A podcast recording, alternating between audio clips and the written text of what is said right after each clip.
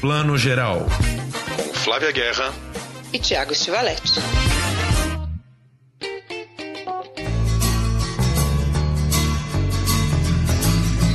Quem um dia irá dizer que não existe razão nas coisas feitas pelo coração?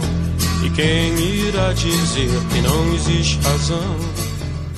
Bom dia, boa tarde, boa noite para vocês que está escutando o Plano Geral, seu podcast de cinema e streaming, chegando ao final do ano, 2021, reta final. Já fizemos a nossa edição retrospectiva Melhores Filmes, Melhores Séries e agora, hoje, vamos falar do que vem por aí em 2022. Quais são as nossas expectativas? Porque sem expectativa a gente não vive. Bom dia, boa tarde, boa noite, Flávia Guerra. Bom dia, boa tarde, boa noite, Tiago Stivaletti.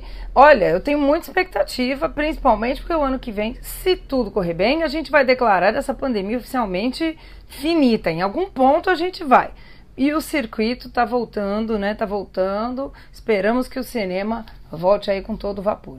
Pois é, mina. Tem um filme brasileiro já que, que lança em outubro, que eu tô bem curioso. O filme chama Lula Lá. Eu espero que esse filme entre em cartaz. Ah, espero que dê muita bilheteria. Tipo assim, uns 50 milhões de brasileiros em bilheteria. Ai, se Deus quiser, né? Vamos rezar que essa terceira via não cresça muito, que a gente consiga voltar o nosso presidente aí. Mas enfim, né? esse é um filme ainda tem muita emoção pela frente, tem muita novela antes desse filme se confirmar, viu? Essa série 2022 tá animada, viu? Já tô me preparando aqui pra pipoca, porque vai ser boa. É, assim, o brasileiro não tem descanso nunca, né? Quem sabe o brasileiro vai descansar um pouquinho em 2023, mas 22 vai ser emoção pura ainda, né? Vai, vai. É muito fácil de acompanhar essa série, muito boa, eu digo sempre. É como eu acompanho a Rússia, assim, uma série ótima, um melodrama, umas brigas de família, puxa o cabelo, uma coisa louca.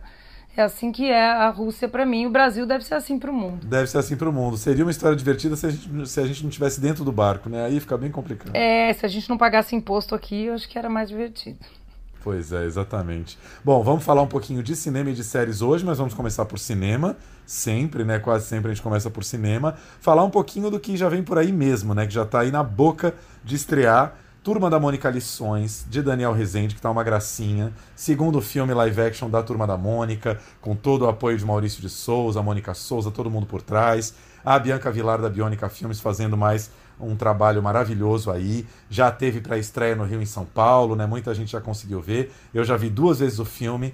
Tá lindo de morrer. É um filme, como o Daniel tem falado muito nas entrevistas, um pouco mais dramático do que o primeiro. Mas, como ele mesmo diz, é, tem um pouco. Esse, a gente tem esse preconceito de que criança gosta mais de aventura né, do que de outros gêneros. Mas criança gosta de drama também. Você vê que as crianças é, se empolgam ali no cinema vendo, sofrem junto com a Mônica, que muda de colégio, se separa da turma, enfim tem drama, dramão pesado nesse segundo filme. Mas o que não faz dele necessariamente um filme pesado, porque também tem muita leveza, tem cenas divertidas, os atores cresceram um pouco mais, estão mais maduros, estão né, muito mais é, conscientes dos seus papéis do que no primeiro. Enfim, espero que seja aí, né, Flavinha, o primeiro grande blockbuster brasileiro do ano. Eu não fiz a lição. Eu também não. Nem eu. A gente tem que pensar em algum plano. Você quer fazer o quê, Cebolinha? Fugir da escola? Adorei a ideia. A pergunta que não quer calar, Thiago, os seus três sobrinhos que é o público, é o crítico que eu quero saber. Aprovaram? Aprovaram muito, muito. O Henrique está com 9 anos, Gabriel e Luísa com 6 e adoraram, adoram, assim, pelo menos essa faixa, eu acho que até a faixa ali dos, dos 13, 14 até o meio da pré-adolescência, assim, eu acho que vai gostar do filme, não tem como não curtir o filme, sabe? E é isso, já está criando um espírito de franquia, né? É uma sequência, as pessoas querem saber para onde estão indo os personagens. Então, enfim, curtiram sim, acho que as crianças vão embarcar de novo nessa, nessa, nessa nova aventura. Vamos ouvir um pouquinho o Daniel Rezende falando sobre é, o processo e as angústias dele um pouco. É, Daniel, claro, como todo diretor, teve um pouco uma angústia aí num dado momento se esse filme, né, como é que colocaria esse filme de pé. Vamos ouvir ele. E a gente tentou fazer adaptação por vários caminhos sobre o que é esse filme, é sobre a força da Mônica, é sobre a Mônica aceitação, sobre milhões de coisas, né? E a gente estava com um problema, não tinha um roteiro, tinha que filmar, e eu ficava assim, essas crianças estão crescendo, essas crianças estão crescendo, eu não posso adiar a filmagem, eu não tenho um roteiro, eu vou ter que ligar para a Bianca Vilar e falar que a gente vai adiar a filmagem, mas eu não posso porque as crianças estão crescendo, as crianças estão crescendo. Aí um dia no banho, aqui sofrendo, eu falei, é isso, é um filme sobre crescimento. Então vamos usar a favor o nosso maior problema. Sim, verdade. E, e aí quando a gente transformou o roteiro para ser um filme sobre crescimento, Aí o roteiro fez assim, puf. Entendi. E aí a gente chegou nessa coisa que acaba de alguma forma se comunicando não só com as crianças que estão vivendo este momento, né? Você assistiu o primeiro filme, você já cresceu um pouquinho com eles, você já está com outras questões, Uhum. Mas você conecta com os pais porque ou a gente já passou por isso, ou a gente tem filho que está passando por isso, né? Tá, e ele falando que acho que o espírito é meio esse mesmo, né? As crianças, público, estão crescendo junto com as crianças do elenco, e aí tentar construir essa identidade, essa conexão o tempo todo, né? Com certeza, e eu acho muito, muito bom, contundente o que você fala, que não é porque é criança que ela não gosta de drama, porque as crianças são seres complexos, né? Todos nós já fomos e vivem seus dramas, né? ainda mais depois de uma pandemia, durante ainda. As crianças viveram muitas coisas nesses dois anos e amadureceram e cresceram junto com os atores aí do, do filme, né? Gostei muito dessa pegada de é sobre o amadurecimento. Eu acho que é um grande acerto. E a própria Bianca Vilar falou, eu li numa entrevista para a Folha, que a Folha publicou essa semana, dizendo que acabou essa coisa da trilogia com eles crianças, porque não dá mais, eles já são adolescentes, mas que virão outros projetos da turma. E eu acho que isso também é um acerto, né? Quem sabe focar nos gibis de Turma da Mônica com a turminha adolescente que já existem. Então, eu acho que o caminho vai por aí, né? É isso. Lembrando que foi um dos filmes aí que atrasou o lançamento por conta da, pand da pandemia, não atrasou as filmagens, né? É, e aí tem essa, esse hiato, assim, esse, essa distância entre é, como você vê o elenco na tela e como eles estão hoje, já crescidões, né? O Cebolinha, o Kevin Vecchiato, que é o mais velho da, da turma ali, já tá com 15 anos, né? E filmou com 13, né? Pô, um menino de 13 para 15 anos cresce bastante. Então você sente um pouco essa diferença, mas não foi algo que atrasou as filmagens. As filmagens foram feitas é, no, no, no, período que eles queriam. Foi filmado ali, inclusive, ali fe, é, janeiro, fevereiro de 2020, logo antes da pandemia vir. O que atrasou foi o lançamento. O filme seria lançado um ano atrás. Ele era um lançamento de dezembro de 2020, que passou para dezembro de 2021. Daí essa distância de como as crianças cresceram, né? Eu sei que crescer é difícil, mas não precisa ser ruim. É pra você é fácil falar, né? Seus amigos estão aqui, os meus já me esqueceram.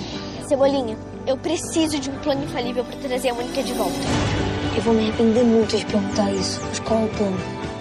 Flavinha, temos outra Mônica aí para falar, outra Mônica chegando também no cinema brasileiro? Menino, faz de Mônicas nós, né? Demoraram, demoraram. Esse também foi um que não atrasou as filmagens, mas o lançamento foi muito atrasado, que é Eduardo e Mônica, quem um dia irá dizer que ia virar um filme, né, gente? Com perdão aqui do troca do, do da, da, da, piada. Mas virou. Eu assisti essa semana também na sessão para imprensa. O filme estreia dia 6 de janeiro. Aí é o filme de férias para os adolescentes, já, né? Eu acho que esse filme pega muito o público que é a gente, que cresceu com Legião, né? A galera de 40, 40 e pouco, 50 que pegou a Legião Urbana nesse auge, né? Mas também funciona para jovens e principalmente adolescentes de hoje, por conta principalmente do papel do Eduardo, né? Que no filme é o Gabriel Leone, porque ele é um adolescente de 16 anos, com os problemas da adolescência, vestibular, ele gosta da mina que é mais velha, que é a Mônica, que já está né, na faculdade, lembra? Que ela se formou no mesmo mês que ele passou no vestibular. Então o filme traz isso assim. Quem vive a Mônica é Alice Braga, que é uma atriz linda, né? Assim, linda em todos os sentidos, né? Ótima, querida, carismática e linda. Então, eu gostei desse casal, Thiago. Eu nunca pensaria, ah, vamos juntar o Gabriel Leone com a Alice Braga. Mas não é que, que é um casal que funciona? Achei muito bacana essa escolha. Eu também achei que deu muita química, achei o filme uma gracinha, um filme leve, gostoso, uma história de amor assim que faz você sair né, feliz do cinema.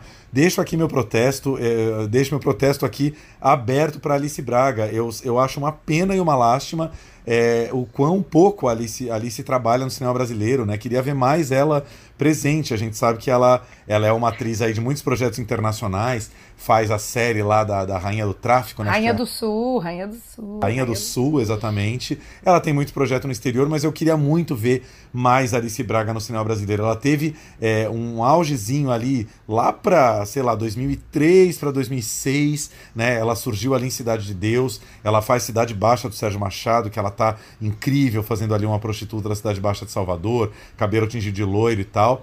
É uma atriz muito boa, nunca quis televisão, né? Nunca chegou perto de televisão, nunca fez novela nem nada. Ao contrário do Gabriel, que está sempre aí presente em novela. E só para lembrar, para quem não ligou ainda o nome da pessoa, Gabriel Leone é o Dom, né? Da série da Amazon, Dom ele é o protagonista da série, né? Um cara que está fazendo milhões de papéis no momento, mas é o que você falou, essa coisa de a mulher mais velha com o homem mais novo, ele ainda com o aparelho dos den nos dentes, né? Mas funciona muito a química entre os dois e é muito legal ver como é que o roteiro vai costurando as coisas da música, né? Por exemplo, o, o Eduardo ainda gostava de novela, mas a Mônica queria ver o filme do Godard. Vai ter uma cena que trata sobre isso e sobre várias outras coisas. Né? Melhor piada do filme é essa daí, que vocês vão ver. É bem rapidinha, mas é uma delícia. E o, o, jogava futebol de botão com seu avô. Quem nunca quis ver essa cena materializada, gente? É muito fanservice, mas o filme, o filme tem fanservices ali que são ótimos, bem colocados, mas ele não é um grande fanservice. É isso que o Thiago tá falando, né? É, eu conversei até com o Renê, conversei com a Alice e o Gabriel, a gente já vai ouvir um trechinho aqui da Alice, mas o, o Renê Sampaio, que é o diretor, ele diz, né, que a música fala assim, e eles conversaram muito mesmo para tentar se conhecer. Conversar o quê? É isso que o filme tem que dizer. A trama de um filme é isso, não é um videoclipe. Então, é, o, esse trabalho de construir esse tecido né, da história deles, em vez de ser o que a gente fala em roteiro, bullet points, né? Conhecer, conversar, sair, né, e tal, é um trabalho difícil, não foi fácil. E eu acho que eles conseguiram fazer bem. É um filme pop, de apelo de grande público, leve, uma né, comédia romântica gostosa de ver e o René, ele é um diretor que traz esse interesse de conversar com o grande público, né? O Faroeste Caboclo também foi assim, ele tem esse interesse. E só aqui um, um detalhe interessante, vai ser uma trilogia, já tem mais um sendo produzido com mais uma canção do Renato. Eu perguntei qual é, ele disse que não pode contar. Então vamos, façam seus palpites aí. Qual é a outra canção do Renato que rende aí um roteiro, uma história? Que tem personagens que já rende. Vamos valendo! Tem palpite, Thiago? Nem sou, nem sou tão expert assim em Legião Urbana para chutar alguma coisa agora, não consigo chutar.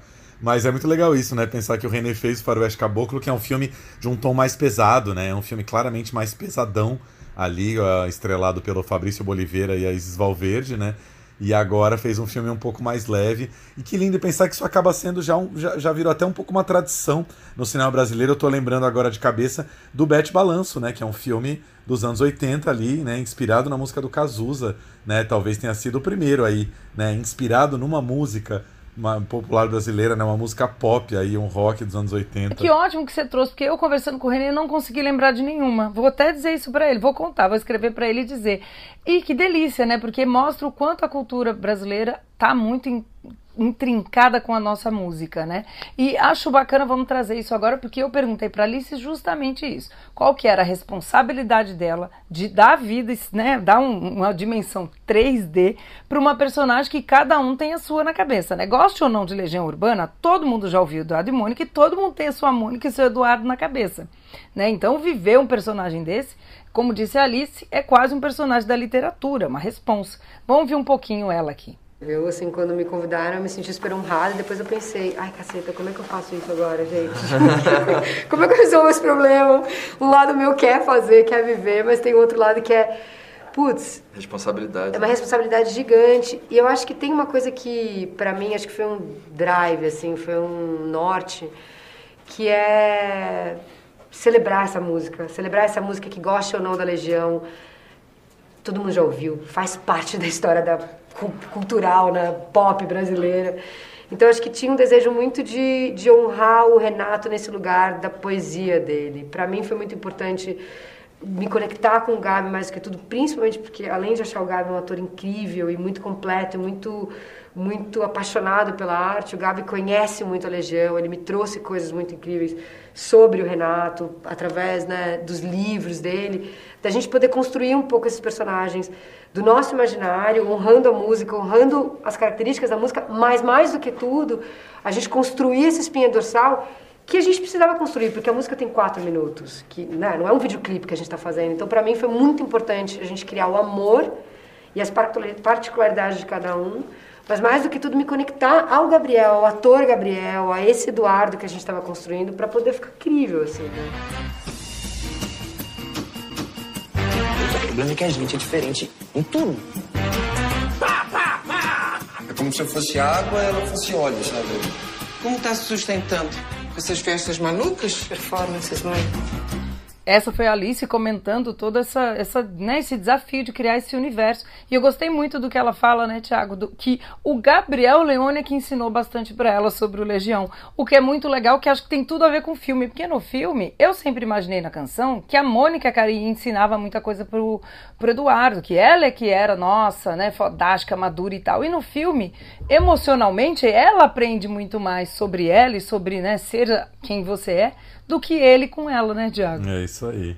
Fica então nossas duas primeiras dicas aí, não falei as datas, né? Turma da Mônica Lições de Daniel Rezende está em cartaz nos cinemas a partir de 30 de dezembro e Eduardo e Mônica já dia 6 de janeiro, também nos cinemas, filme de Renê Sampaio com Alice Braga, Gabriel Leone, Otávio Augusto, Juliana Carneiro da Cunha e grande elenco. Flavinha, é vamos, vamos falar das outras, os filmes que aguardamos. Queria começar por dois que a gente já está ansiosíssimo. Pedro Almodóvar e uh, Woody Allen, os dois, né? Woody Allen com o Festival do Amor, seu mais novo filme. Woody Allen velhinho, né? Depois dessa chuva de granizo, polêmica, né? Um cara que virou meio persona não grata, mas não deixa de fazer seus filmes.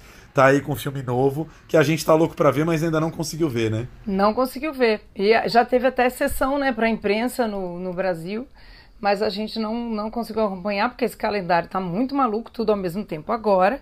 Mas eu também estou curiosa. Eu acho que é complicado. A gente fala de Woody Allen, tem muita gente que cancelou ele para a vida, não confere mais o trabalho dele.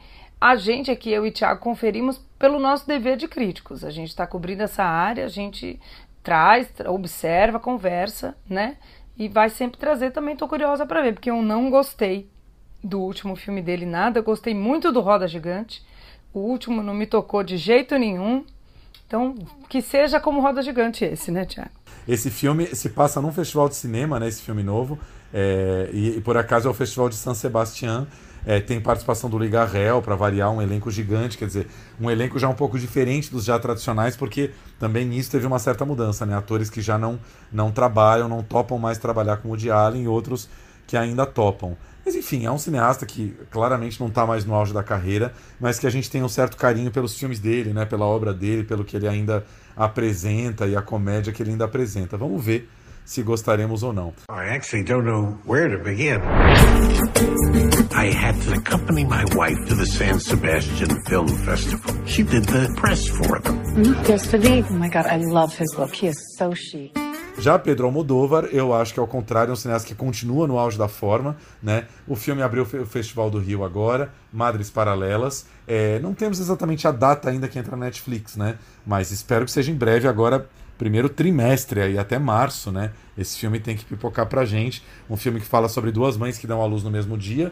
Uma delas é a Penélope Cruz, né, que também ganhou um prêmio em Veneza, né? A Penélope. Isso aí, ganhou melhor atriz em Veneza esse ano. Estamos curios, curiosíssimos curiosérrimos, né? E parece e todo mundo que está assistindo tem curtido muito, né? Do, do público mesmo, né? Porque às vezes o festival premia, destaca, mas não tem diálogo com o público, mas esse parece que está dialogando muito bem, apesar de não ser o indicado da Espanha ao Oscar, que a gente não entendeu ainda o que que deu lá na Academia Espanhola que não indicou. Indicou um filme do Bardem, que se chama, acho que em português vai ser tipo O Bom Patrão, que eu não entendi, também não assisti ainda, mas a gente vai apurar isso também, né, Tiago? É isso aí. Vamos falar um pouquinho uh, de Oscar agora, filmes de Oscar que a gente está aguardando, né? Temporada de Oscar começando. Já saíram as indicações do Globo de Ouro, né? Premiação que está aí é, alvo de polêmica também, né, desde o ano passado, desde que o Los Angeles Times fez uma matéria gigantesca mostrando quanto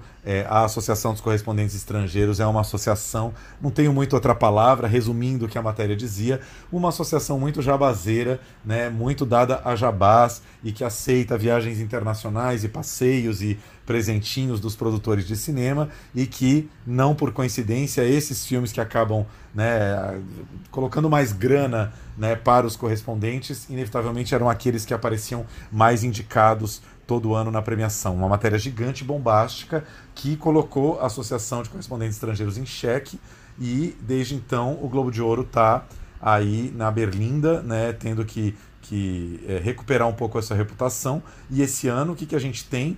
é, o Globo de Ouro está sem emissora de televisão, né? Não tem um canal de televisão, se eu não me engano, a NBC rescindiu o contrato com o Globo de Ouro, ou seja, Não sabemos se a cerimônia tradicional que a gente sempre acompanhou pela TNT no comecinho de janeiro, a gente não sabe se essa cerimônia vai acontecer ou se, a, a, como acontece com os círculos de críticos americanos, se a Associação de Correspondentes simplesmente vai é, anunciar os seus vencedores por e-mail para a imprensa, enfim, mundo acabando, né? É, a gente não sabe nem se os atores vão comparecer, né? Como você comentou, é, é complicado isso, né? Porque aí é um flop duplo, né? complicado, bem complicado. E, e aí, enfim, né, temos categorias aí, Tiago até comentou, categoria de atriz, por exemplo, em drama não tem nenhuma atriz negra indicada.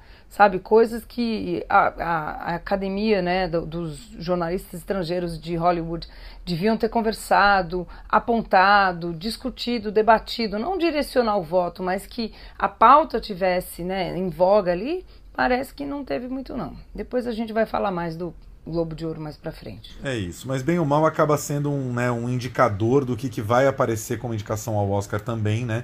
E aí a gente tem, por exemplo, Duna, né, que a gente cansou de falar aqui, que já está em cartaz na HBO Max. O Ataque dos Cães da Jane Campion, Netflix, apareceu lá indicado a drama. Tem um filme, Flavinha, que passou batido pela gente, porque passou assim muito voado no, no, no cinema. Espero que caia logo no pay-per-view, que é o King Richard Criando Campeãs né, que é o filme que o, o, Will Smith faz aí o pai da Venus e da Serena Williams, né, a história das irmãs Williams, tenistas aí, apareceu indicado também no Globo de Ouro, e o Belfast do Kenneth Branagh, né, que é um filme passado na Irlanda do Norte aí durante a Primeira Guerra, né, a infância de um menino na Irlanda do Norte durante a Primeira Guerra, que também está com cara de que vai aparecer forte aí no, no Oscar, né, aquele filme do Reino Unido, aí filmes britânicos do Reino Unido que o Oscar adora é, indicar também, né? Isso aí. Eu, eu tô super curiosa para esses dois também. Vamos, vamos comentar aqui. No comecinho do ano a gente traz esses filmes de volta porque a carreira deles no streaming é longa, né? Exatamente. Outros filmes assim que me, me, me vem aqui da lista, que não sei, um por exemplo, que eu não sei se vai aparecer no Oscar, espero que apareça, é o novo filme do Paul Thomas Anderson, né? Que tem um nome esquisitíssimo, chama Licorice Pizza. Não sei se esse filme vai ter um outro nome em português. É um filme que chegou fortíssimo na temporada de premiações aí. Já ganhou 17 prêmios ao todo, incluindo o Círculo Nacional dos Críticos Americano, que é um, é um, um prêmio prestigios, prestigiosíssimo, né, é, que reúne todos os grandes críticos americanos votando. Ele ganhou melhor filme, melhor diretor para o Paul Thomas Anderson e melhores atores revelação para o casal de jovens principal aí, que são dois novatos mesmo, Alana Rain e Cooper Hoffman. O Licorice Pizza está previsto para estrear logo agora no começo do, do ano, 13 eh, de janeiro.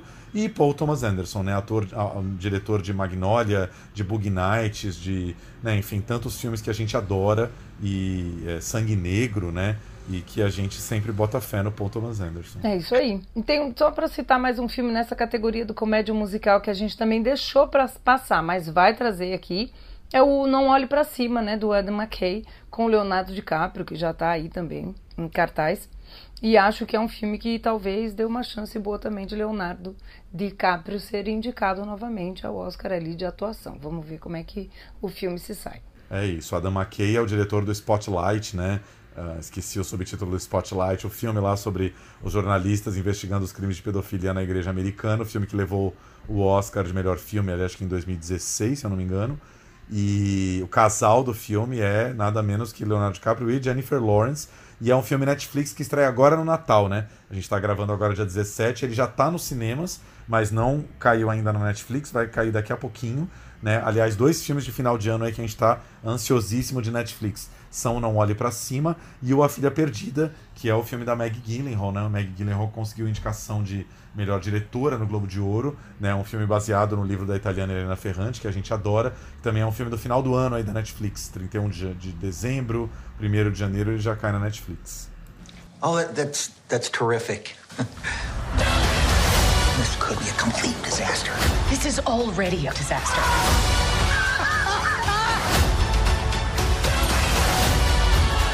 You know that girl from Live TV said we're all gonna die? No.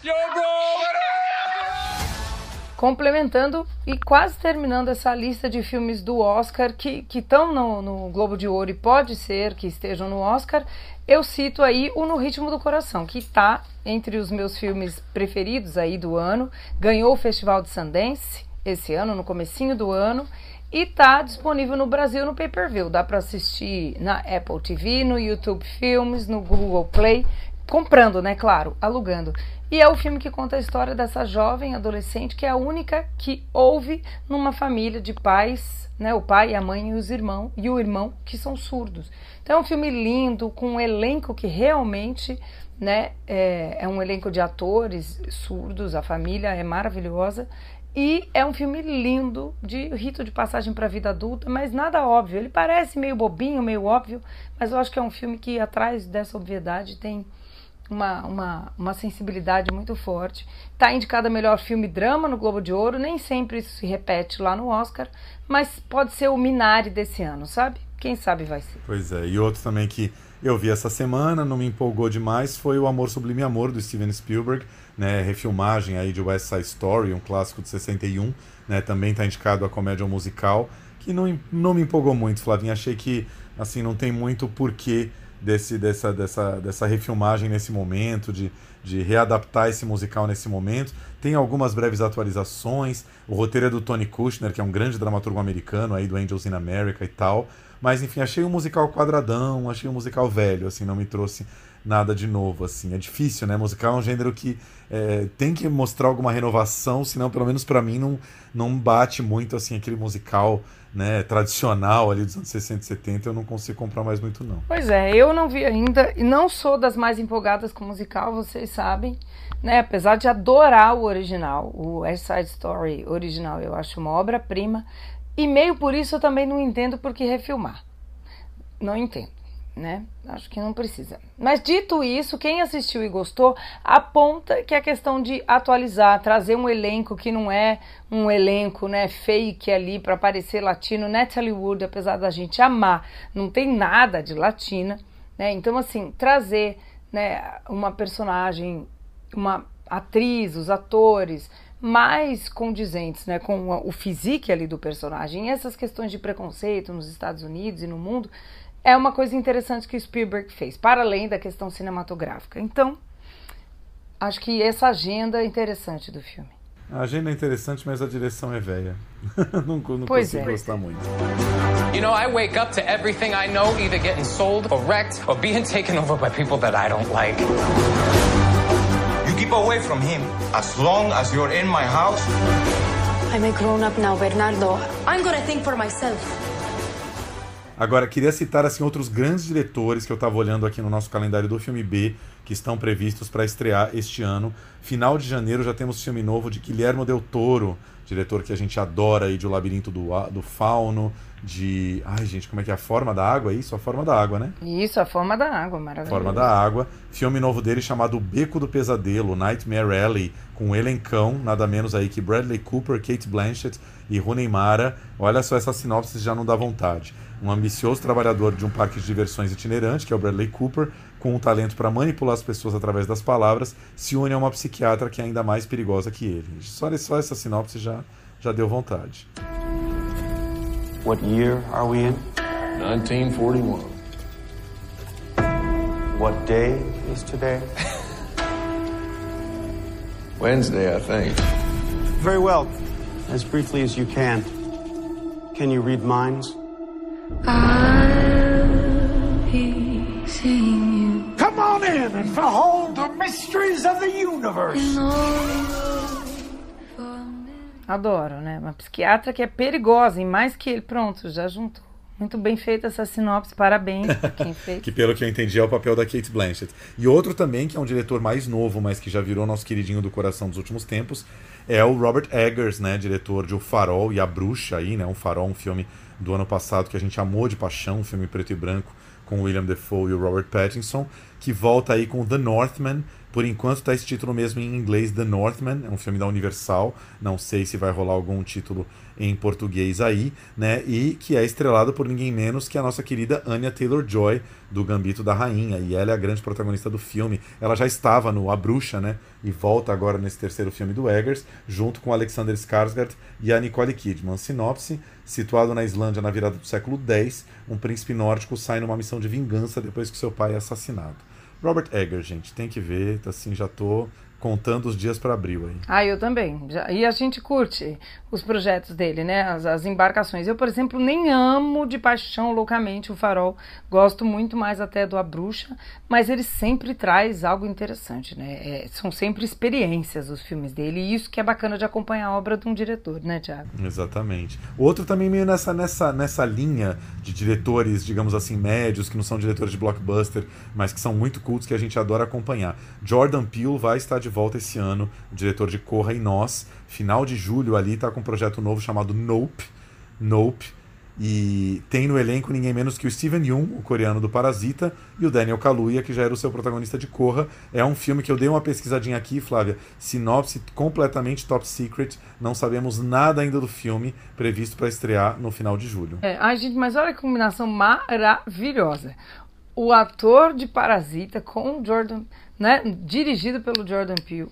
É, já gostei, gente. Já gostei, já amei, pronto. É o tipo de filme que eu já gostei. Pronto, né? Falamos. Não, agora vamos mudar para filmes que a gente já não gostou. Não, brincadeira. Mas assim, que a gente vai pensando aí no que deu, porque, né? Demoraram para ficar prontos. Tem vários filmes aí que eu tô pensando, viu? Por conta do, do da demora. Por exemplo, o Batman com o Robert Pattinson, que estreia em março, né? Comecinho de março. Não sei, sei que não sei. Tô aqui pensando. Olha, você viu o trailer? Eu achei o trailer bem interessante. É difícil, porque o Batman é uma franquia que acabou de vir das mãos do Christopher Nolan, que a gente idolatra, que é um cara super foda, né? Tipo, diretor super cult e tal. Esse Batman novo é do Matt Reeves, que é um diretor que ficou muito conhecido pela franquia do Planeta dos Macacos e pelo Cloverfield Monstro, que é um filme que a galera nerd tem muito respeito pelo Cloverfield Monstro, né? E assim, eu tô achando todo o visual apresentado até agora e o primeiro trailer que saiu em outubro bem interessantes, assim. Parece que ele tá tentando fazer uma coisa mais dark do que o Christopher Nolan. O filme tá bem escuro. O trailer já mostra não só Robert Pattinson, mas a Zoe Kravitz como Mulher Gato. Né? Já sabemos aí de antemão, não aparece no trailer, mas que a gente tem Colin Farrell fazendo o Pinguim. E eu amei o pôster, Flavinha. Amei o pôster, que é uma coisa vermelha, né? Uma silhueta preta no fundo vermelho, assim, achei tenho achado tudo bastante interessante. Se vou gostar tanto quanto, por exemplo, o, o, o segundo filme do, do, do, Nolan lá, que é o filme do, do, do, do Heath Ledger Coringa, não sei se vou gostar tanto. Mas é, eu acho que o visual todo tá interessante. E tem uma coisa, né? Parece que Batman é um super-herói que a galera nunca consegue errar tanto assim, né? É uma franquia que sobrevive, né? Que ninguém consegue afundar muito. Ao contrário, por exemplo, do Homem-Aranha, que agora virou uma coisa super adolescente pop para né, pra adolescentes de 15 a, sei lá, de 13 a 17 anos. O Batman ele consegue manter um verniz adulto e sempre consegue manter um universo interessante. E eles voltam com os mesmos vilões de filmes atrás. Já vai ser o terceiro filme com o Pinguim e tá tudo certo, né? E vamos lá, e as pessoas gostam. É, né? exatamente. É, é engraçado que eu gosto muito mais desse universo da Marvel do que da DC. Mas o Batman, ele é meio ao concurso. A gente ama, né? Até quando não é o melhor dos Batmans, a gente curte. Claro que, como o Thiago falou, não é o Cavaleiro das Trevas, mas aí é o Heath Ledger, né? Que é né, em estado de graça, né? Assim como o Coringa do River Phoenix também, né? A gente achou que ninguém ia superar ou ficar igual ao Heath Ledger e vem o Joaquin Phoenix com essa, né, obra-prima de atuação.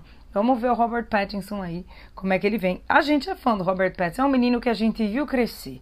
Entendeu? Eu entrevistei, tinha 12 anos de idade. Cresceu lindamente, né? Só corrigindo uma informação aqui, eu falei que é o terceiro filme com pinguim, não, é o segundo, porque na franquia do Nola não teve pinguim, né? Teve, teve Coringa, mas não teve Pinguim. Agora, esse Pinguim tá bem interessante, porque o Colin Farrell não é o Danny DeVito, né? A gente não parece que o Matt Reeves apostou numa coisa meio daquele Pinguim tradicional, baixinho e barrigudo. Acho que vai ser uma coisa mais sombria, mais interessante aí. Enfim, tem muitos focos de curiosidade no Batman aí pra, Ai, pra trabalhar. Mais sombrio mais sexy, né? Colin Farrell de Pinguim, gente. Já amei esse filme. Gente. Com amei Robert Pattinson também, Zoe Kravitz, Pronto, gente. Acabou. É sex appeal, não sex falta. Sex appeal total, é dark sex appeal. Amei. You're becoming quite a celebrity.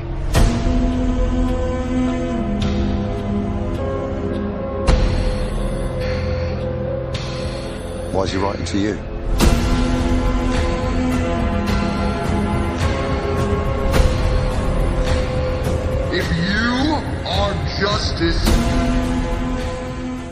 Falando de outros blockbusters previstos para esse ano, finalmente vai estrear, se eu não me engano, também era um filme do ano passado que atrasou por conta da pandemia. Top Gun Maverick, né? Tom Cruise voltando ao universo Top Gun. É, temos curiosidade, temos mais curiosidade ou temos mais medo, Flavinho? Eu tenho medo, tenho medo, tenho medo. não, não, assim, tenho medo porque é aquela coisa assim. Esse filme faz parte das nossas infâncias, né? Tudo que cola aí emoção à infância, a gente morro de medo de dar muito ruim, porque né, eu nem acho, depois todo mundo que assistiu o Top Gun na infância ou na adolescência, né, na, em, em, tempo real de estreia, você vai rever, ele não é tudo isso, é aqueles filmes que acontecem, né? Então eu não sei se esse vai ser o caso. E aí, se hoje, com a idade que a gente tem, for um filme que não é tudo isso, a gente vai, claro, cair matando. Mas aí é coisa talvez de fã chato. Pois é, é, não sei também, tenho mais medo. Assim, ninguém para o Tom Cruise, né? A gente chega, Tom Cruise. Vamos aposentar, Tom Cruise, vamos buscar uns papéis assim, né? Um pouco mais dramáticos. Não sei, ele vai ficar entrando em avião até quando, meu Deus do céu? Imagina, mas o homem acabou de fazer aí o, o, aliás, outro filme que chega em setembro também, finalmente. Eu acho que foi o filme mais zicado pela pandemia que eu já vi recomeçar e começar a, as filmagens que a pandemia atrapalhou um monte de vezes, que é Missão Impossível 7. Acabei de ver uma cena aí do Tom Cruise pulando de um avião em cima do outro, porque tem várias sequências que ele faz sem dublê. Olha isso. Né? Então, assim, não vai parar mesmo. E Missão Impossível tá no 7, acho que ele quer igualar Velozes e Furiosos, vai até o 17, entendeu? Não sei até quando, como ele vai, mas vai. E aí, esse é outro também que a gente não sabe se tem mais medo ou se mais expectativa. O Missão Impossível eu coloco meio na lista aí, tipo de Velozes e Furiosos. É mais um, é só mais um. Não me traz muito mais nada de novo. Eu também tenho mais medo do que expectativa, mas eu acho interessante ver que o Tom Cruise é o último dos remanescentes do, das, dos grandes astros dos anos 80 e 90, que ainda é um astro que segura uma superprodução, né? E que de alguma maneira as pessoas ainda vão ao cinema por conta dele, né? Você tem outros né, astros que vão aí, estrelam suas franquias grandes e não sei o quê, mas o Tom Cruise é o cara que encabeça uma bilheteria, né? Que leva as pessoas ainda de alguma maneira, assim, e, e já tem pelo menos três gerações de fãs aí por conta dele. É admirável, porque é algo que não, não, não vai se repetir tão cedo. É a cientologia, eu falei que eu vou me converter, porque o cara tá com essa idade, pulando de avião, entendeu? Envelhecendo super bem, tem que ver a dieta lá que o pessoal da cientologia faz, porque tá de parabéns, Tom Cruise. Good morning, aviators. This is your captain speaking. Today's exercise is dogfighting. Two versus one? He's gotta be kidding. what the hell? Mais três filmes de super-herói que eu, que eu quero lembrar aqui. Mais pro final de 2022, está longe ainda. Quase um ano. O The Flash, que também estamos esperando há muito tempo, estrelado pelo Ezra Miller, que é um, um ator que a gente gosta bastante, né? O ator que estrela o. Precisamos falar sobre o Kevin, né? Da Lynne Ramsey com a Tilda Swinton, né? Um ator assim bem impressionante. The Flash também é um filme que acho que está mais ou menos é, pronto aí, rodado desde 2019, só vai sair três anos depois de rodado. Né? Os atores não nem mais lembrar como é que fizeram o filme e o filme sai. Vamos ter Pantera Negra Wakanda Forever, continuação né, do, do, primeiro aí, agora sem o nosso querido Chadwick Boseman, e Aquaman 2 com Jason Momoa. Esses todos previstos aí para a reta final do ano, todos para outubro, novembro e dezembro. Né? É, eu acho que os eu sou a única pessoa que gostou do Aquaman. Porque eu acho que Aquaman, para mim, é igual o Casagutti, entendeu? Não é para levar a sério, gente. É para achar engraçadão. Para mim, o, o, Momoa já tem essa verve, né? Ele tem um senso de humor, ele tem uma presença ali. Não é para ficar comparando, por exemplo, com o Batman, entendeu? É para é um, é pra ser mais leve mesmo, mais divertido. Nesse sentido de filmão, de aventura, eu curti. Agora, quem leva as os quadrinhos, né? Os quadrinhos e as histórias a saga mais a sério ficou irritado com o primeiro. Eu acho que também vai ficar com o segundo, não sei. Eu não vi o primeiro, menina, você acredita? Pulei, tem que ver ainda. Tem que ver porque o Momoa justifica, né, Thiago? O Momoa é um grande ator em todos os sentidos. Um grande, imenso ator, imenso, musculoso imenso ator. ator. E aí outro também, cara, final do ano que vem, que não dá nem para acreditar que esse filme finalmente vai estrear, vai ser aquela sensação toda. Vamos ver se estará à altura do primeiro. É Avatar 2, gente. Está aí apontado para 15 de dezembro de 2022, logo antes do Natal. Será que James Cameron consegue manter a qualidade do seu primeiro Avatar? Para quem gostou, né? Porque tem gente que não acha nem que o primeiro tem qualidade. Olha, eu Avatar também coloco nessa mesma categoria. São filmes lindos de aventura, ecumênicos para toda a família. Para mim, Avatar é isso. Curto, acho lindo. Uma coisa que eu admiro no James Cameron Eu tenho que admitir isso.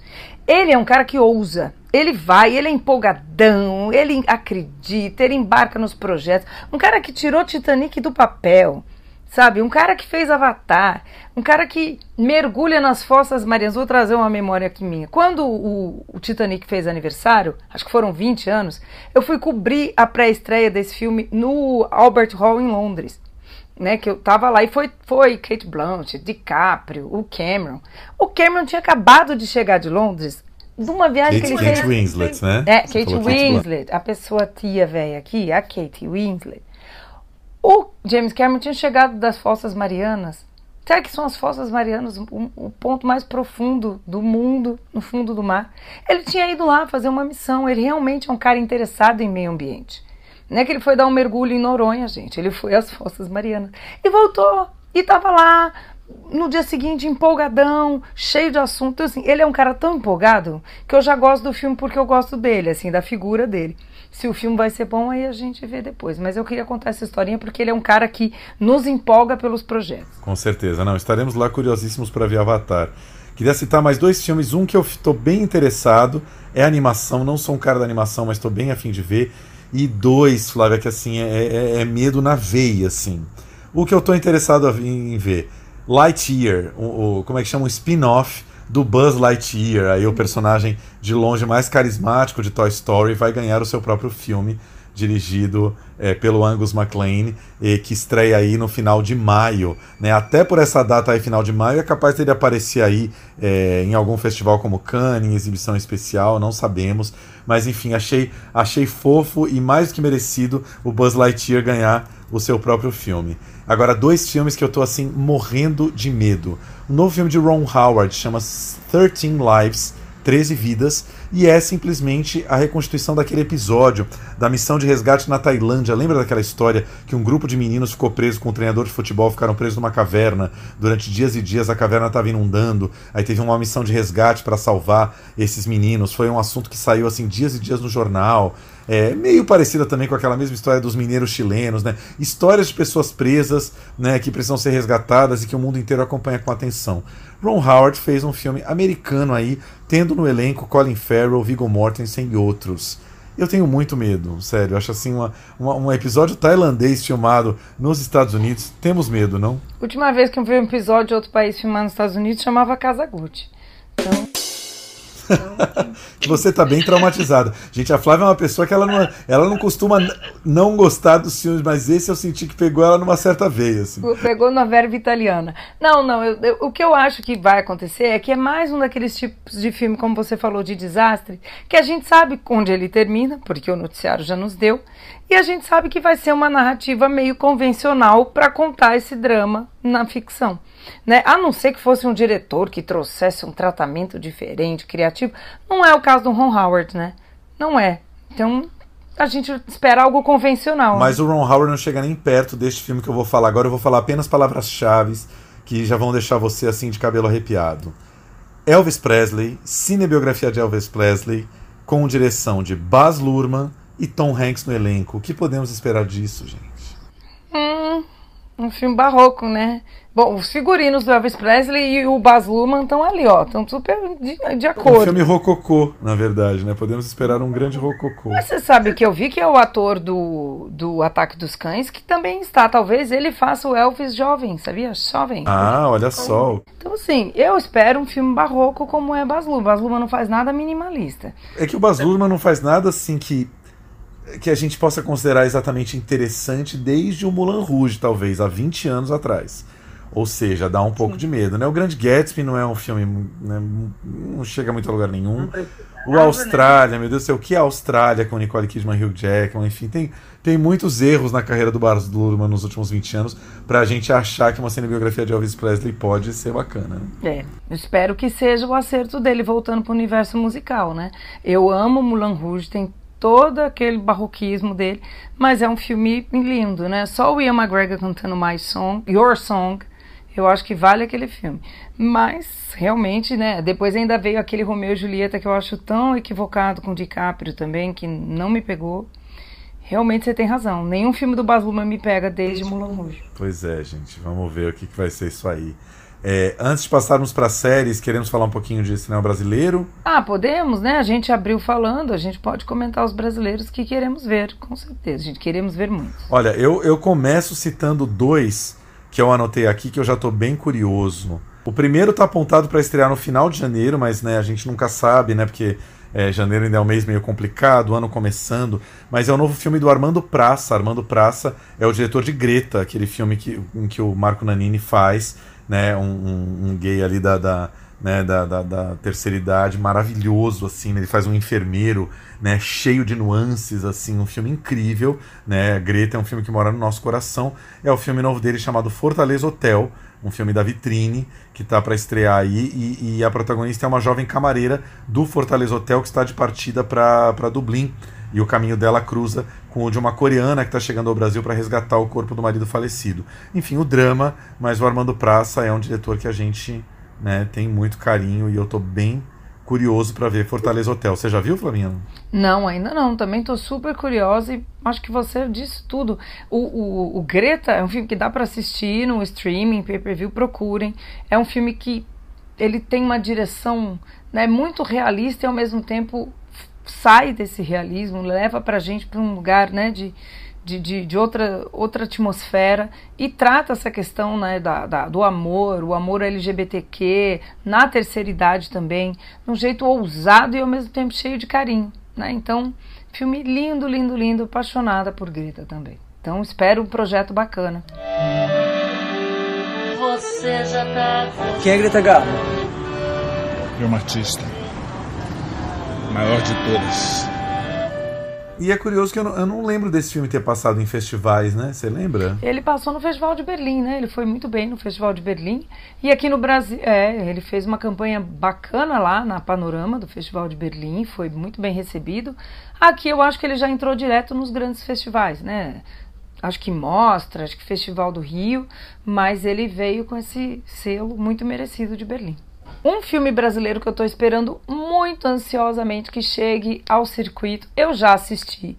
É lindo, eu sou suspeita para falar porque a produtora é uma das minhas grandes amigas, Débora Osborne, a diretora Marcela Lorde é uma querida que a gente também adora, mas olha, o projeto, gente, é lindo, merece, que é o livro dos prazeres, estrelado pela Simone Spoladori, que é uma leitura da Marcela do clássico da Clarice Lispector. Claro que não é, né? A gente fala que adaptação, né? A gente já cansou de falar nisso, né, Tiago? Estamos careca.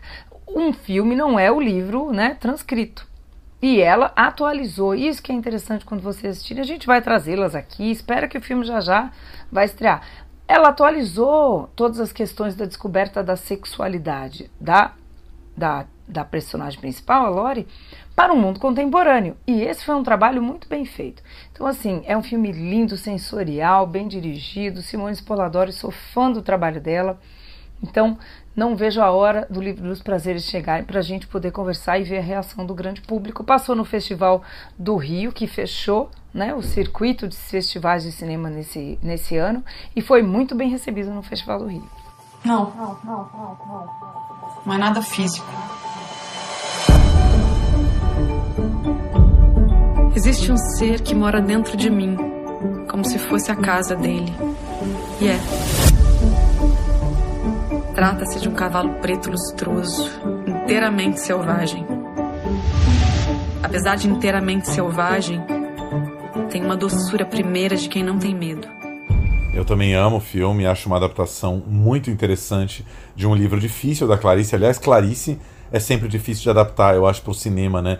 Mas ela, ela é difícil, mas, mas os artistas têm vontade e tem é tanta paixão pela obra dela que mesmo com dificuldade as pessoas vão lá e tiram coisas muito interessantes e muito diferentes, né? Porque não dá para você fazer uma adaptação literal, uma historinha começo, meio e fim de Clarice Lispector, né? Os livros são, são bastante abstratos num certo sentido, né?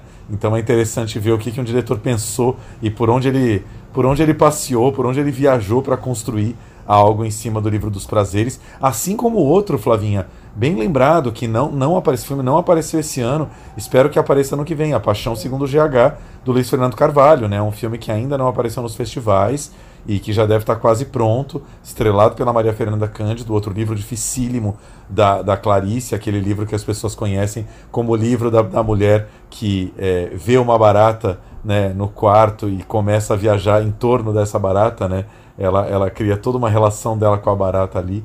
E então, assim, o que Luiz Fernando Carvalho, que é um diretor que a gente admira demais, o que, que ele fez em torno do A Paixão Segundo o GH. Quem, quem nunca, né, gente, viu uma barata e começou a viajar em torno da barata, não é humano, desculpa, né? Mas nunca como Clarice. Ninguém nunca foi tão longe é. quanto Clarice Lispector, nem Kafka. Mas aí, né, é isso. Clarice é Clarice, né? Maravilhosa. Aliás, eu vou, vamos terminar em ótimo tom essa nossa lista, né, que podia ser maior, tem milhões de filmes que a gente quer ver, mas eu não posso deixar de falar que eu tô também ansiosa aqui para ver o novo Animais Fantásticos, porque porque a Maria Fernanda Cândido está no elenco. Ela publicou um, um post essa semana dizendo que ela vai estar ao lado né, de Jude Law, Ed Redman e outros em Animais Fantásticos 3, Os Segredos de Dumbledore, que estreia ali, acho que em abril ou maio, tá, tá, tá no primeiro semestre aí. Todo mundo empolvorosa, né? Eu acho maravilhosa. Não vejo a hora também de ver e acho que ela vai ser, vai arrasar. Ela vai ser uma nova ministra da magia. Ela tá nesse filme que estreia esse ano, é isso mesmo? É isso aí, ela tá nesse filme. Ela finalmente abriu que ela vai estar pôde divulgar que ela vai representar o Brasil, aí uma das ministras da magia representando o Brasil em Segredos de Dumbledore. Maravilhosa.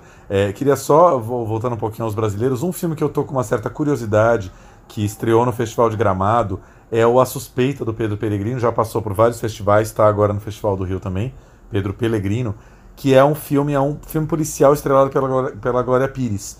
E aí, enfim, estou muito curioso, porque assim, Glória Pires é uma atriz, né, que a gente adora, que faz muito cinema, é uma atriz muito interessante de cinema, mas nunca tinha feito o gênero policial. Eu acho muito interessante quando né, um diretor pega uma, diretor, uma, uma atriz dessa, né, que já fez de um tudo, mas nunca entrou num gênero que é assim, fundamental do cinema, né? Então tá aí a Glória Pires fazendo uma detetive em A Suspeita, então tô bem curioso para ver como é que é o registro de Glória Pires como como, como uma policial num filme nesse gênero. Né? Eu também. O filme foi bem recebido, né? No Festival de Gramado, onde ele estreou. Festival do Rio também, e ela é também uma das produtoras. Eu adoro quando atrizes e atores também produzem. Estados Unidos, cinema americano tem muita história de grandes atores que começam a produzir, abrem suas produtoras ou entram como coprodutores em filmes. Então acho interessantíssimo para nós, para o nosso mercado, que atores e atrizes façam esse movimento também. Essa foi a nossa listinha dos filmes que vem por aí em 2022, né, os nossos destaques de cinema do que a gente está esperando para o ano que vem. Vamos falar um pouquinho rapidinho de séries, Flavinha? Vamos começar pelas séries que já existem aí, vão retomar novas temporadas é, a partir de 2022. Tem uma agora já chegando 9 de janeiro, que eu passei esse ano inteiro esperando, enlouquecido. Eu sei que você ainda não viu, tá na sua listinha. Euforia, a grande série da HBO, estrelada pela Zendaya, volta agora dia 9 de janeiro. Foi uma série atrasadíssima pela pandemia, né? O elenco inteiro ficou parado, a produção ficou parada aí, tiveram que esperar o mundo voltar, ou seja, um pouco, não é exatamente a turma da Mônica, mas os atores também cresceram e, né, já devem estar bem maiores do que eles gostariam aí para essa segunda temporada, mas cara, Euforia é uma série incrível sobre é, jovens e seus problemas com drogas, com com internet, com é, sexo virtual, todas as coisas que as, as novas gerações passam e eu não vejo a hora, assim, então já vamos abrir esse ano com chave de ouro aí, Euforia, segunda temporada. Everything feels so permanent. But as you get older, you begin to realize nothing is. And everyone you love can drift away. Nossa, eu tô tão atrasada que eu preciso ainda assistir a primeira temporada. Já falei aqui que eu tô tipo Homem-Aranha no multiverso, vou abrir vários aí para poder assistir todas as séries e filmes que eu tô devendo. Vou abrir umas cinco Flávias aí em várias frentes, porque eu não vou dar conta, mas Euforia é uma que tá com certeza, Tiago. É isso aí. Vou falar algumas uh, séries que vão estrear é, ano que vem, é, novas temporadas pra gente dizendo mais ou menos o que que tá esperando aí. This Is Us, sexta temporada, é uma série que eu acompanho bastante. É um novelão, um novelão melodrama, sim, mas que mora no meu coração. É, Ozark, vimos Ozark? Você já viu Ozark? Vi, vi sim, vi Ozark porque o vulgo, meu conge, Fernando Cavalcante, é viciado, apaixonado por Ozark e pelas 25 atrizes, né? Porque, Sim. Não, o Ozark é maravilhoso, é bem interessante e acho que promete essa segunda temporada. Né? Quarta temporada. Quarta temporada agora, 21 Quarta de janeiro. temporada, estou atrasando. Quarta temporada, 21 de janeiro na Netflix. Depois temos A Maravilhosa Senhora Maisel, que é uma série que eu parei lá na primeira temporada, mas que é incrível. Um dia quero sentar e ver direitinho. Quarta temporada estreando também dia 18 de fevereiro na Amazon. Killing Eve. Quarta temporada. Killing Eve é uma série que eu acho muito problemática, porque a terceira já deu uma queda muito grande, assim. Foi uma, uma, uma temporada que eu terminei assim com esforço. Tá indo pra quarta temporada agora, dia 27 de fevereiro, mas isso lá nos Estados Unidos. É uma série Globoplay, não sei quando chega aqui. Mas enfim, confesso que tenho um pouco de preguiça de seguir Killing Eve depois da, da quarta temporada. Stranger Things, você viu? Eu vi todas, eu confesso que eu tenho muita preguiça. Pronto, perdemos 25 mil seguidores agora. É, eu gostei muito da primeira temporada.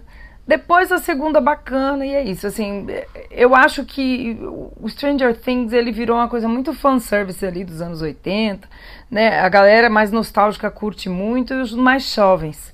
Eu não fiquei nenhum dos donos, sou tão nostálgica assim, nem, nem jovem. Então acho que para mim valeu a primeira. Adoro, acho incrível o projeto, mas parei. Assim. Eu acho que eu fiz bem então, porque eu vi só a primeira e não prossegui. É, é isso, assim, é gosto, né? Não, não tô desmerecendo a série. Tem umas séries aí que eu gosto que ninguém suporta. Então, é meio isso, assim. Mas eu acho um projeto incrível, maravilhoso. Que sigam, né? Que siga. Could you maybe clarify what sort of clues we're supposed to be looking for here? The world is full of obvious things which nobody by any chance ever observes. Pois é. Stranger Things, quarta temporada, estreia no verão de 2022. Quando a gente fala verão, né, gente, é tudo calendário deles e não o nosso. Então, verão significa aí que estreia entre julho e setembro do ano que vem na Netflix. Agora, uma, essa continua no auge, está mais que nunca no auge e queremos ver a quinta temporada The Crown, só no final do ano, novembro de 2022, na Netflix, tendo já uma mudança que eu considero polêmica. Vamos trocar a Princesa Diana, né? Não é mais a Emma Corrin, que deu um baile como Princesa Diana, e vamos colocar, colocar Elizabeth Debicki, que é uma atriz que eu não tenho muita simpatia, que está no Tenet do Christopher Nolan, ela que assume agora a Princesa Diana. Mas enfim, história, roteiro, bafo, treta, né, causos a gente tem para contar de sobra em The Crown. Ai, The Crown, gente, é uma aula de roteiro de cinema. É uma aula de como escrever incrivelmente bem uma história que aparentemente todo mundo já conhece, que é a história da família real. E o tratamento dos roteiristas para essa história é algo de gênio. Né? Para além de direção elegantérrima, maravilhosa, né? A primeira temporada foi uma das séries mais caras da história. Aí você pensa, as séries mais caras da história deve ser coisa de ficção científica, Game of Thrones, né? Que é essa coisa maravilhosa de fantasia. Não, foi The Crown, pelo apuro, né, na produção. Então, por tudo isso, eu sou muito fã de The Crown. E aí é isso, questão de gosto. Tem gente que acha chatíssima história de família real. Eu também não me interesso muito, né, pelo noticiário da vida real, mas no The Crown eu acho mas como novela, como novelaço, assim, é muito bom, né? E é isso, cara, é, é série britânica no, no, seu auge de qualidade, né? Os melhores dramaturgos, Peter Morgan, aquela puta produção Netflix, né? Os maiores orçamentos da Netflix, não, não tem como o negócio ser, né, sair muito dos trilhos. Flavinha, duas séries que eu sei que você curte, terão novas temporadas aí no ano que vem. Westworld, quarta temporada, final do ano na HBO. Amo. Westworld, gente, de novo. Westworld é aquela série que também fica muito polêmica em, entre o gosto e o não gosto. A primeira temporada eu acho uma obra-prima, a segunda incrível. Essa terceira, ela ficou esquisitona. Ela é meio um intermediário para algo melhor que há de vir, porque ela ficou meio assim, né? Não vou dar spoilers aqui para quem ainda não assistiu, mas ela muda de universo. O universo muda completamente, né? A gente vai para uma distopia maior ainda, e aí eu acho que a quarta vai engatar. Eu tô com essa esperança, né? Tem gente que parou na terceira, achou que ficou chato, que mudou tudo demais e desistiu assistiu. Eu vou dar uma chance ainda, vamos ver o que, que eles trazem, mas eu sou muito fã de Westworld. Who are you, Dolores? You and I are a lot alike. They put you in a cage, decided what your life would be. They did the same thing to me. Well, you've been watching me. Not me, but someone. Something has. Rose that we're going after. Isso. E outra que você viu, eu não, não passei muito do terceiro episódio, segunda temporada de Bridgerton, que é um grande sucesso da Shonda Rhimes aí na Netflix. Vai estrear ano que vem, a Netflix só não bateu o martelo ainda da data. Mas é aquela história, como o ator, um dos protagonistas disse, né? O Bridgerton é essa mistura de Gossip Girls com 50 tons de cinza e Jane Austen. Se você vir por essa receita e sem esperar demais de profundidade, ela é divertida, ela é interessante, né? Ela tem um quê de feminismo para drama da época, porque o drama da época você também não vai inventar uma passeata feminista num drama de época. Então ele vai pontuando sim questões da mulher ali, né, que foi evoluindo, evoluindo até chegarmos no mundo contemporâneo. Mas não é também, novamente, aqui um The Crown, né? Então a gente tem que assistir com essa perspectiva. Mas eu acho que pega mais com o público mais jovem, viu, Thiago? É isso. E aí, para completar aí as, as séries antigas com temporadas novas, a gente vai ter The Flight Attendant, a comissária de bordo, segunda temporada na HBO Max. Também é uma série que me deu uma cansada pro final, não sei se tenho todo esse interesse de ver a segunda temporada. E uh, Ted Lasso, né? Tô super premiada aí esse ano, volta com sua terceira temporada na Apple TV Plus. Ai, Ted Lasso do nosso coração, do meu coração. Ted Lasso também, vi sem esperança nenhuma, porque eu, né, eu, não sou, da, eu até gosto, mas não sou uma louca do universo do futebol. Mas como a gente já falou aqui outras vezes, Ted Lasso é sobre tudo, mesmo sobre futebol, né? E é muito divertida, tem um humor delicioso assistam porque vale a pena. Episódios são curtinhos. Para essa época aí de Natal, janeiro, é uma delícia. Quem não assistiu, corre lá para ver as primeiras temporadas. Oi, mate, there's you. I believe it is. Wicked. You coaching football. You are a legend for doing something so stupid. I mean, it's mental. They're gonna murder you. This is a bit of news from the other side of the Atlantic. AFC Richmond announced the hiring of their new manager, American football coach Ted Lasso. E de séries novas, novíssimas, estreando. Cara, tem uma que assim, você vai ver os sites americanos, só se fala dela, que pelo jeito vai ser o maior investimento já feito em uma única série.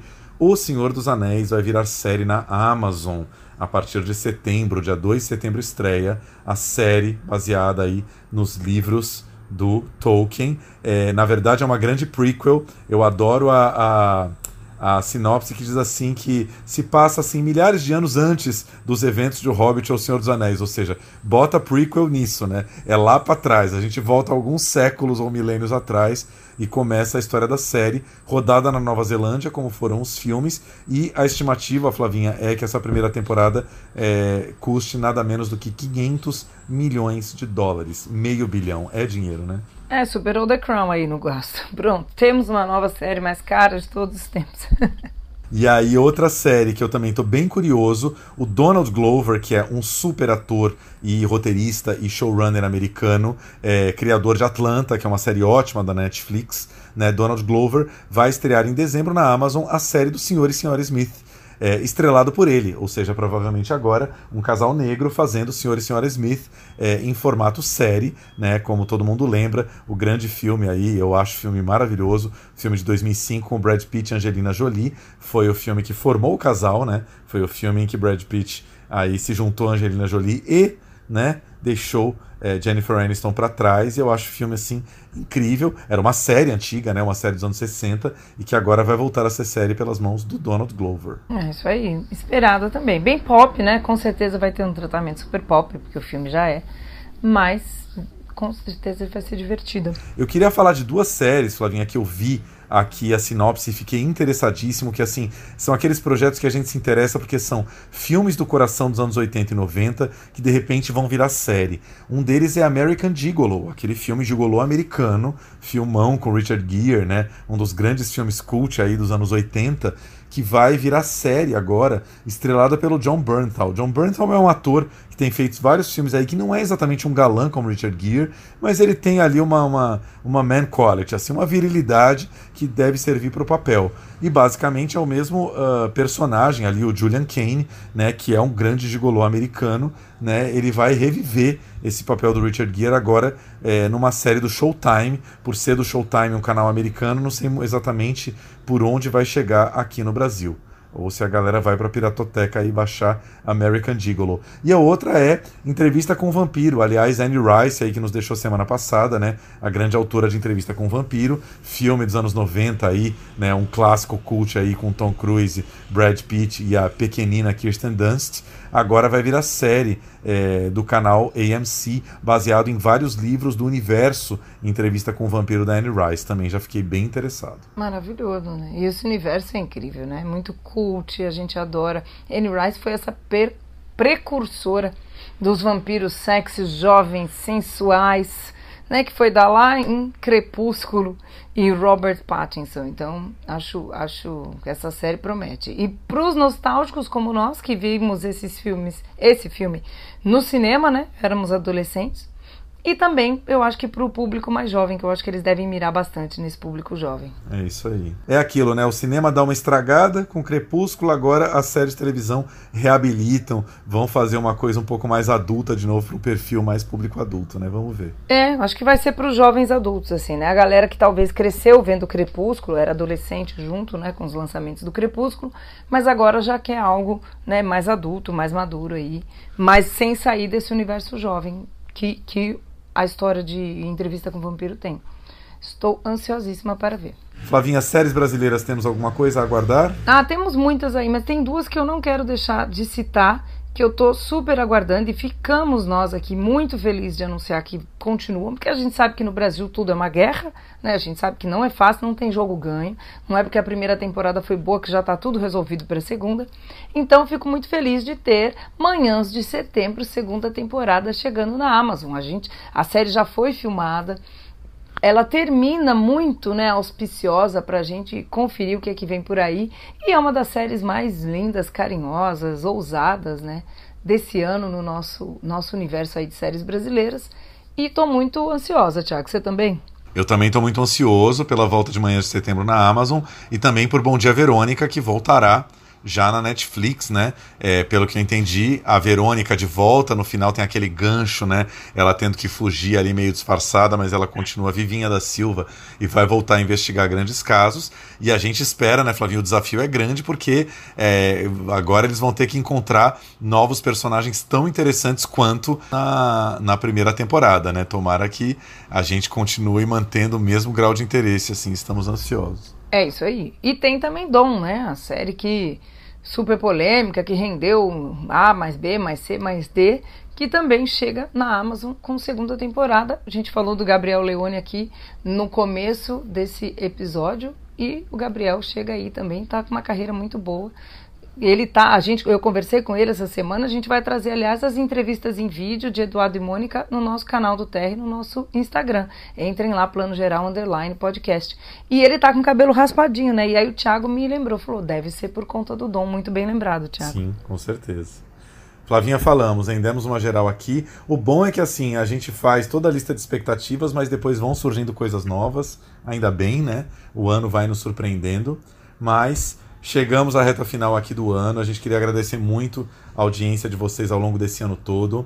A gente faz com todo carinho aqui para vocês. A gente espera que, se vocês aproveitaram aí, né, pelo menos uma, duas, três, cinco, quem sabe dez dicas, até mais ao longo do ano, a gente já cumpre o nosso papel aqui de, de dar as nossas dicas aqui e falar um pouquinho das coisas que nos apaixonam, né, Flavinha?